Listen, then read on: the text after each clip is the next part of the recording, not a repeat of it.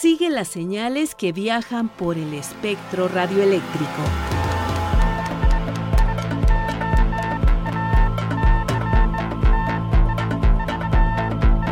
Sintonía libre. Sintonía libre. Un ancho mundo de frecuencias. Seamos partícipes del crecimiento de este medio de comunicación. Hagamos de la radio un espacio dinámico en donde todos podamos aprender. Hoy en Sintonía Libre escucharemos una vez más la voz de Tito Ballesteros López, quien es especialista en temas referentes a la radio. Por su parte, Luis Alejandro Vallebueno nos hablará sobre Radio Austria Internacional. Cuando la esperanza se nos va, siempre está la aurora por llegar. Y si es que la muerte llega ya, siempre está la vida más acá. Cuando la alegría se nos va, nunca dejemos de sentir, nunca dejemos de cantar cuando vibra el corazón siempre aparece una ilusión y siempre existe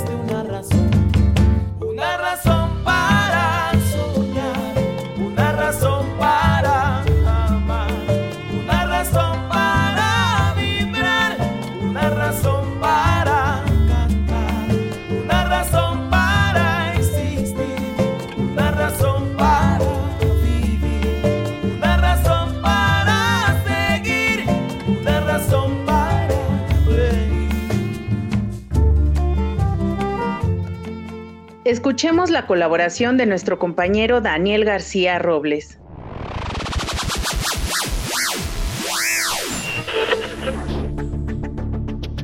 Seguramente en los últimos años has escuchado la palabra metaverso. Pero, ¿qué es? ¿De qué se trata? Bien, pues es un término que ha generado mucha curiosidad. En pocas palabras, el metaverso es un universo virtual donde las personas pueden interactuar y participar en una amplia gama de actividades, similar al mundo real pero en un espacio digital.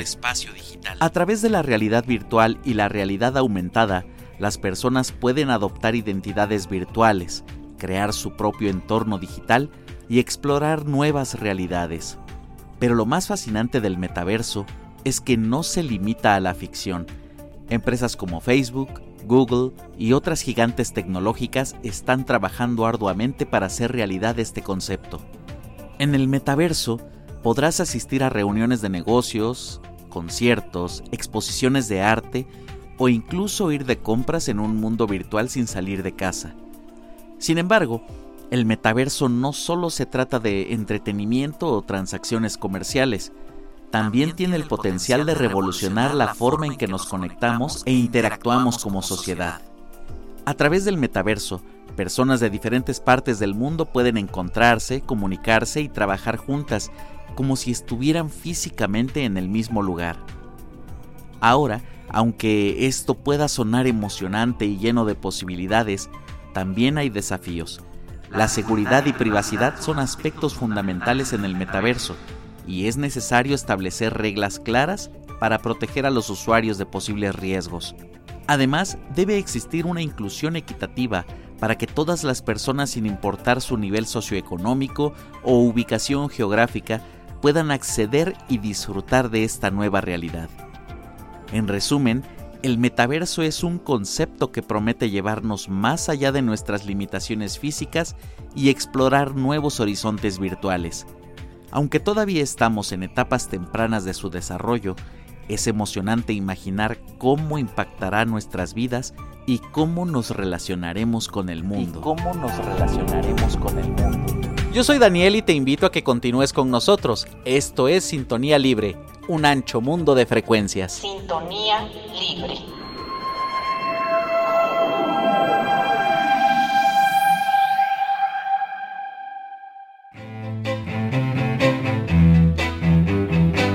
Personajes de la radio, la televisión y del mundo de la red. Anécdotas y curiosidades.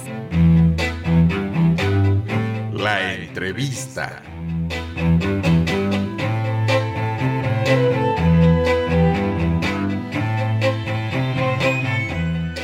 Tito Ballesteros López es comunicador social, especialista en gerencia de la comunidad organizacional, docente universitario, especialista en radio, tecnologías de la información y comunicaciones, incluyendo plataformas educativas virtuales.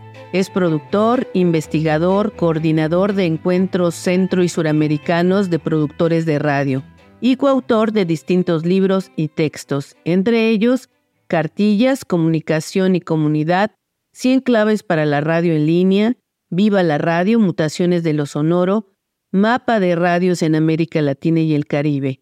Enseñar y aprender la radio en América Latina, radiografías de este presente, por mencionar solo algunos. Es el impulsor del proyecto Radios de América. Tito Ballesteros López, un gusto que nos acompañes en Sintonía Libre. Al contrario, Sintonía Libre, gracias por invitarme. Tito Ballesteros, refiriéndonos al tema de las audiencias, pensamos en un sinfín de públicos. ¿Hay manera de tenerlos activos al mismo tiempo o debemos hacer un programa para cada uno de los gustos y necesidades? Cuando nació la radio, nació siendo eh, para todos a toda hora, ¿cierto? Una radio generalista. Tras la llegada de Internet, digamos 100 años después, pues ya las personas quieren temas particulares. Yo no sé hasta dónde el modelo de todo para todos pueda funcionar es que lo, que a mí se me ocurre, la reflexión que yo puedo hacer es que el mundo ha cambiado, pero yo creo que la radio no ha cambiado como ha cambiado el mundo. Me parece que la radio va más atrás. Y es porque además no puede, pero siento que, que no se ha puesto a la altura. O sea, ¿y cuál es la altura? Pues la altura es que ya no hay informaciones, sino conversaciones. Y ahí es donde yo creo que el modelo de negocio está comprometido, porque tendríamos entonces que tener una radio muy de la calle, muy de la gente, ¿cierto? Porque de lo contrario es que las estadísticas son muy claras. Los oyentes cada vez se van perdiendo más. La publicidad que tenía un matrimonio casi indisoluble con la radio se ha venido alejando del medio de comunicación. Los contenidos siguen siendo los mismos. Las cargas creativas no aumentan, sino que disminuyen. Es un medio que tiene 100 años de vida. Yo no digo que va a acabar, pero insisto en que al que no cambia, el cambio lo cambiará. Y lo único que cambia es el cambio. La radio encontrará en algún momento alguien tendrá una idea y la radio cambiará. Porque insisto, si los contenidos siguen siendo los mismos, pues me parece que hay gente que tiene muchos más contenidos en otros lugares, contenidos específicos que la gente desea y aprecia y quiere. El tema de escuchar una emisora en ciertos horarios, eso es bien complicado. O sea, la fidelidad de los medios son muchas, muchos, muchos, muchos los factores en los que la radio era potente pero justamente esos factores han cambiado y por eso yo creo que el medio de comunicación como tal pues está enfrentando una crisis no porque él no haya hecho algo o haya dejado de hacer, sino es porque el mundo cambió. Y al haber cambiado el mundo, ¿qué pasó? Internet nos cambió todo a todos. Hoy estamos nosotros hablando a través de una plataforma donde se está grabando un programa que era casi impensable hace 40 años. Entonces, podemos usar las plataformas para estos encuentros, pero lo cierto es que el mundo ha cambiado muy, muy, muy rápido. Y voy a decir algo que parece, digamos, una herejía radiofónica. Pero ¿qué pasa cuando aparezca con fuerza la inteligencia artificial? Las impresoras 3D, cuando se masifiquen, cuando en nuestras casas tengamos nuestras impresoras, podamos imprimir nuestros micrófonos, nuestras consolas, nuestras sillas en las que sentamos, nuestros propios escritorios. De hecho, las personas pueden crear sus propios medios. Y entonces, ¿qué es Twitter sino un medio a través de los que muchos presidentes de la República lo usan? Y no usan la radio, y no usan la tele, y no usan la prensa. Entonces, hay en el camino otras opciones.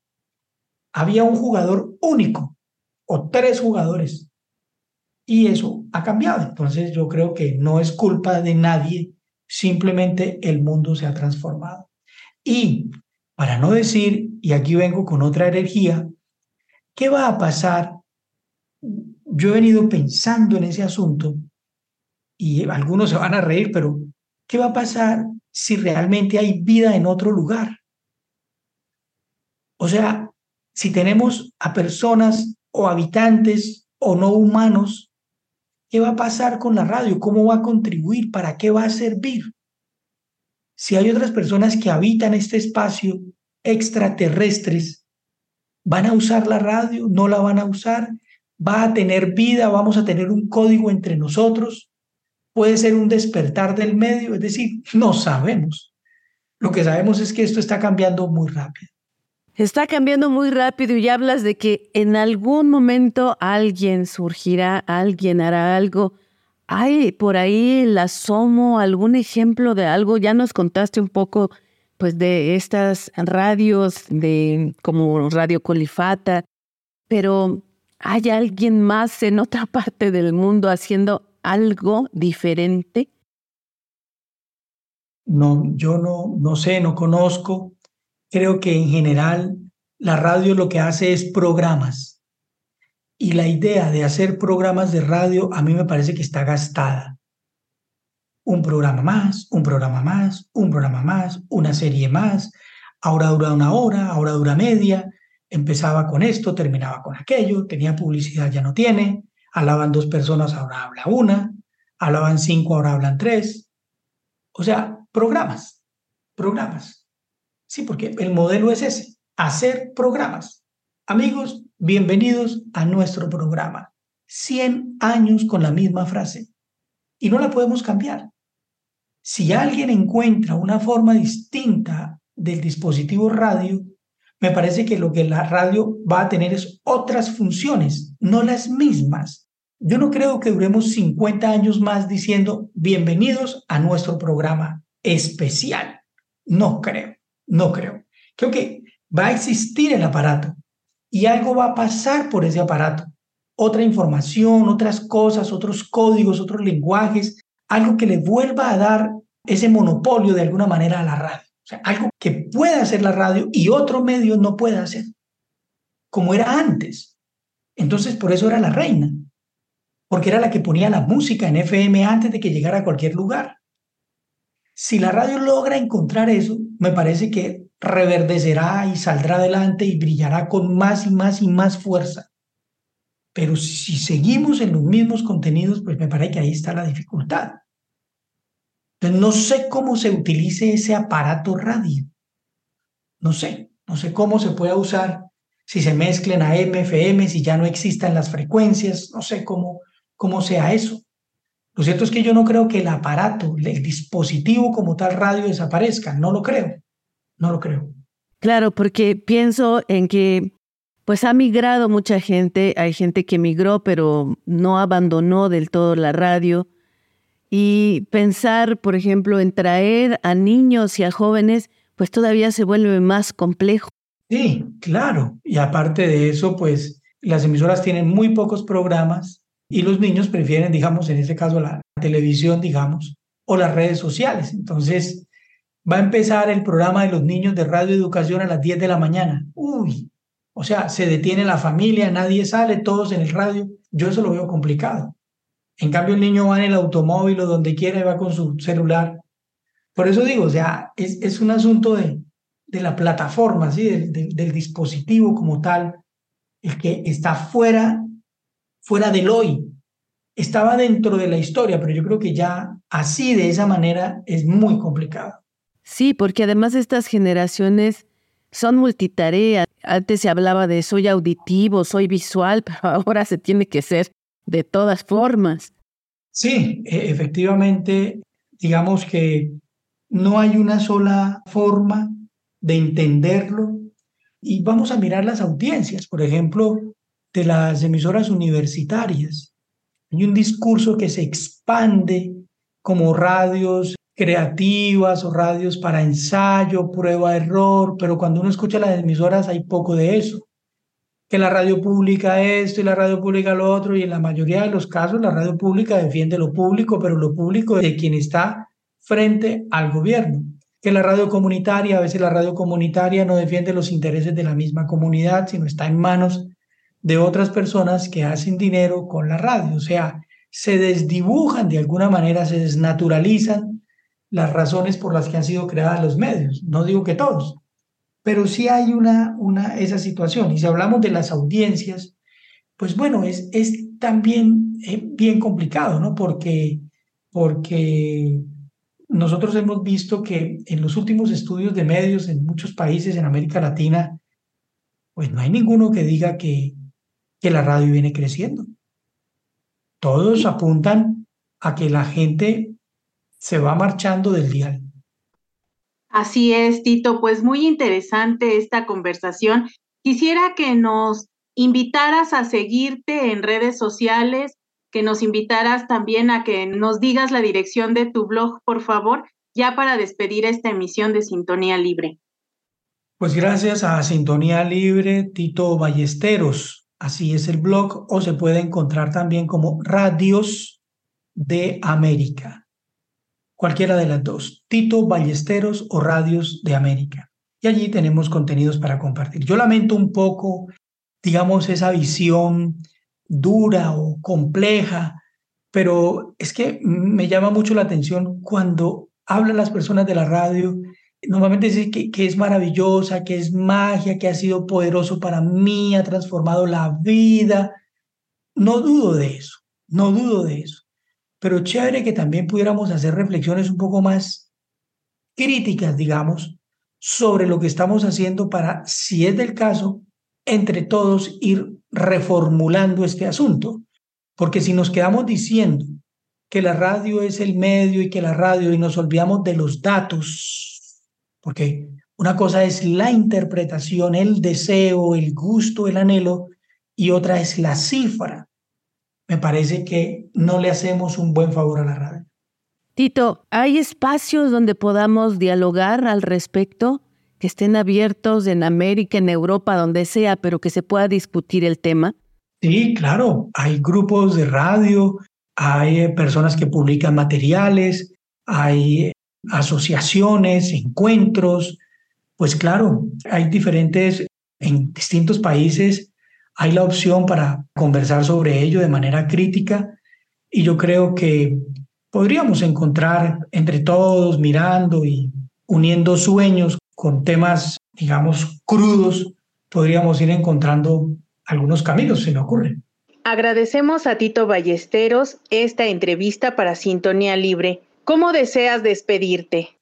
Estoy muy agradecido, les envío un saludo a la distancia y bueno, pues si les gusta la radio, no la escuchen.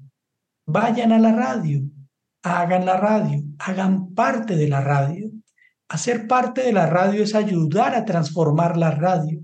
Escuchar la radio es quedarse en una forma de hacer radio. Las audiencias, si son activas y participan, pues le estamos dando también un impulso al medio que tanto queremos. Gracias. Gracias. Un abrazo. Claro que sí, un abrazo.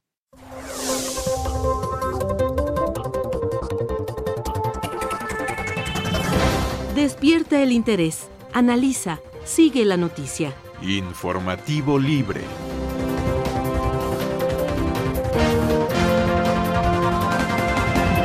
Speed Test Global Index dio a conocer la lista de los cinco países de América Latina que tienen la conexión más rápida a Internet. Aquí está el orden. Colombia, Brasil, Panamá, Uruguay y Chile. Ellos liderean este ranking.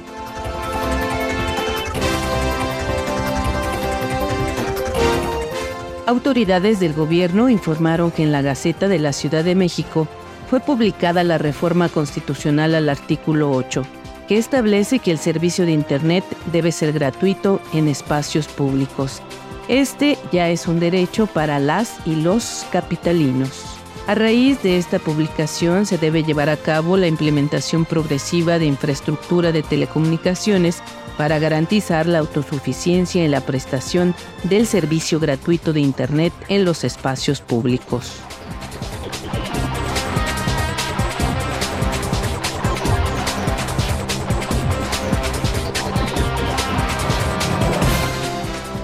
El Departamento de Radio y Televisión de la Universidad Autónoma de Aguascalientes fue reconocido por la Asociación de las Televisiones Educativas y Culturales Iberoamericanas. Esta instancia certificó que la máxima casa de estudios de Aguascalientes produjo cinco colaboraciones que buscan impulsar trabajos en ciencia, tecnología y cultura. Estas colaboraciones serán transmitidas dentro de las emisiones semanales del noticiero científico y cultural iberoamericano.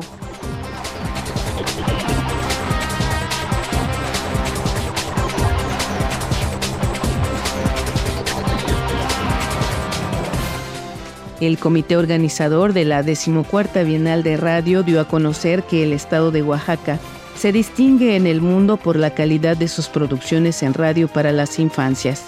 Luis Fernando Paredes Porras es uno de los productores que destacan por su trabajo de radio para niñas y niños. Cabe destacar que la decimocuarta Bienal de Radio se celebrará del 6 al 8 de septiembre en Tlaxcala, México.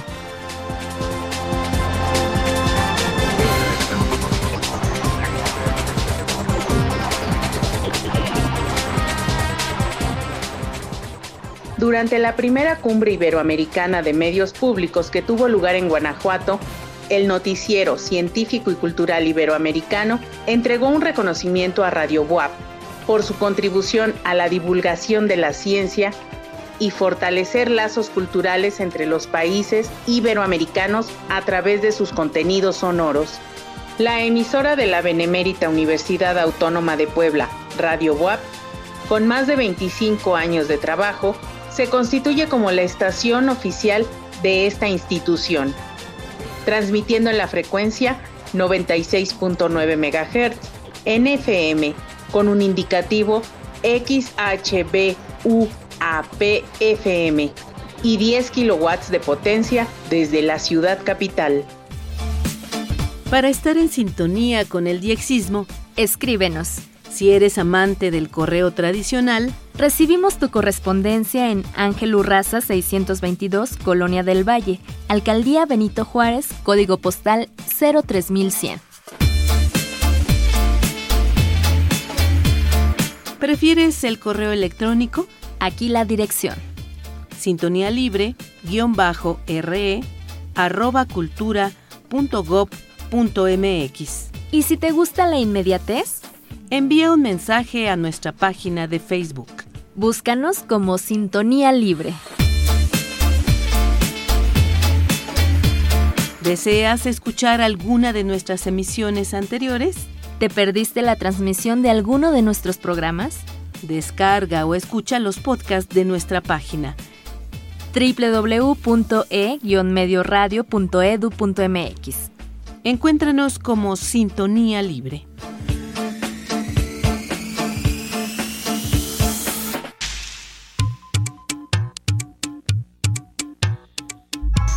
La onda de Vallebueno. Buenos días, buenas tardes, buenas noches amigos oyentes de este su programa Sintonía Libre, el espacio diexista que cada semana nos brinda radioeducación. A todos los apasionados de la onda corta, les saluda desde Durango, Durango, Luis Alejandro Vallebueno, trayéndoles una página más en la historia de la radio y esta vez nos centraremos en el centro de Europa. Justamente iremos a visitar Viena, la capital de Austria, desde donde también se ha transmitido en onda corta.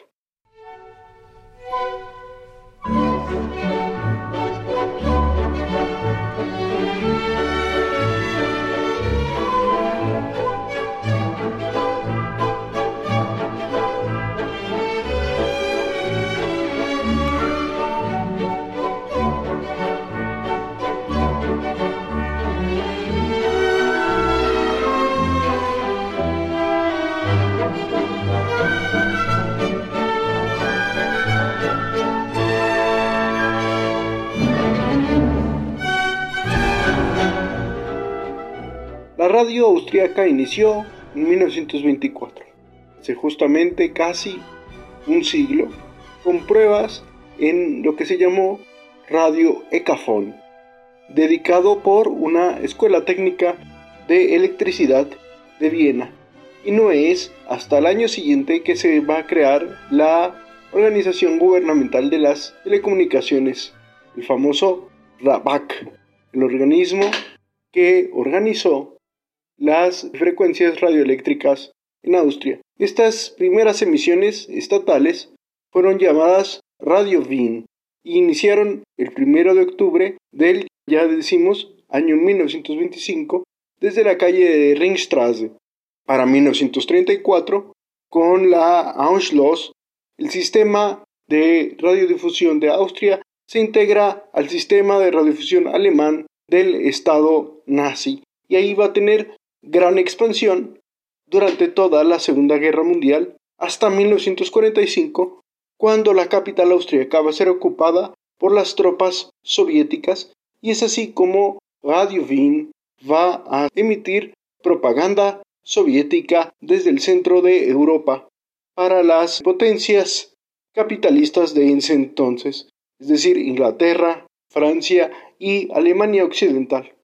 Ya estamos entrando en la Guerra Fría, por lo que los radioaficionados norteamericanos también afincados en Viena van a ocupar militarmente un estudio de grabación en la calle Argentinstraße y desde ahí van a emitir la red de radios Rot vis Rot, es decir, rojo, blanco y rojo, los colores de la bandera nacional que van a emitir, ya decimos, entre 1946 y 1955 con el fin de la ocupación soviética y norteamericana de Viena. Ya en el año de 1955, el 1 de agosto, se va a crear la ORF, la Österreich Rundfunk, y va a tener la onda corta en idioma alemán y esperanto. Pocos años después, en 1960, se va a crear el centro emisor de Musburon con cuatro transmisores marca Continental de 150 kilovatios que tiene servicio hasta el día de hoy. La radiodifusión austríaca el día de hoy tiene solo una emisora en AM, Radio Zoom en 1455 kilociclos, tres cadenas de radiodifusión nacional en FM, incluyendo Austria Rundfunk, y nueve emisoras de carácter regional para sendos estados federados de Austria. Es así como podemos dar un pantallazo de lo que fue la radiodifusión en Austria. Se despide como siempre Luis Alejandro Vallebueno. Quedo en espera de sus comentarios. Hasta luego mis amigos. Que la sintonía sea libre y las experiencias de escucha compartidas. Te esperamos en nuestra próxima emisión. Así llegamos al final de este programa. Participamos Luis Alejandro Vallebueno, Daniel García, Alejandra Maldonado y Marlene Reyes.